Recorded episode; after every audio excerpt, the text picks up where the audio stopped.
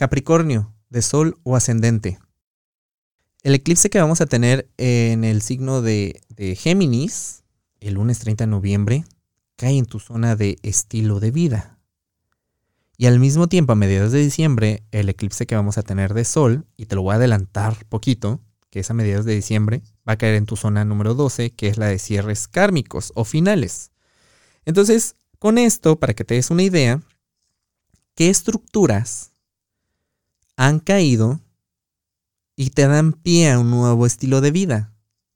Yo puedo asegurar que te estás sintiendo como que has cambiado bastantes cosas que te están dando un bienestar, que te sientes más a gusto contigo mismo o misma y estás conociéndote de una nueva manera.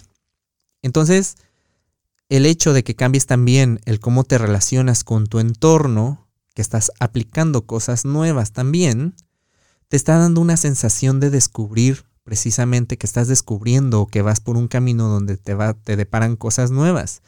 Y si tu intuición te está diciendo esto, no estás mal. Eh, el hecho de que tengas esta motivación te ayuda a ir para adelante. Y también te está invitando mucho a que hagas un cambio de conciencia, porque en tu signo estuvo la triple conjunción.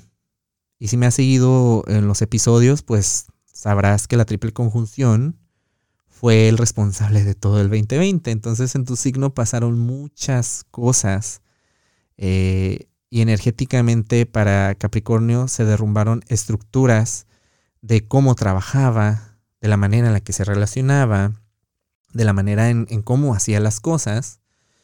Entonces vamos a tener un Capricornio en el, en el 2021 totalmente renovado y dispuesto a lo nuevo. Si sientes que estás todavía estancado, estancada, aquí lo necesario es ver qué es lo que tienes que soltar.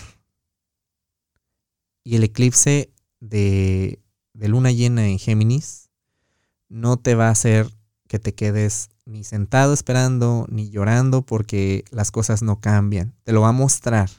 A lo mejor no de la buena manera, pero de cualquier manera de que te lo muestre, creo que tienes que ponerte pilas en esto y no desaproveches todo lo bueno y lo nuevo que trae el 2021. Si quieres saber más de la energía disponible, te invito a que escuches el episodio de la semana del 30 de noviembre al 6 de diciembre y que nos sigas en redes sociales. Búscanos como Caja Astral Podcast.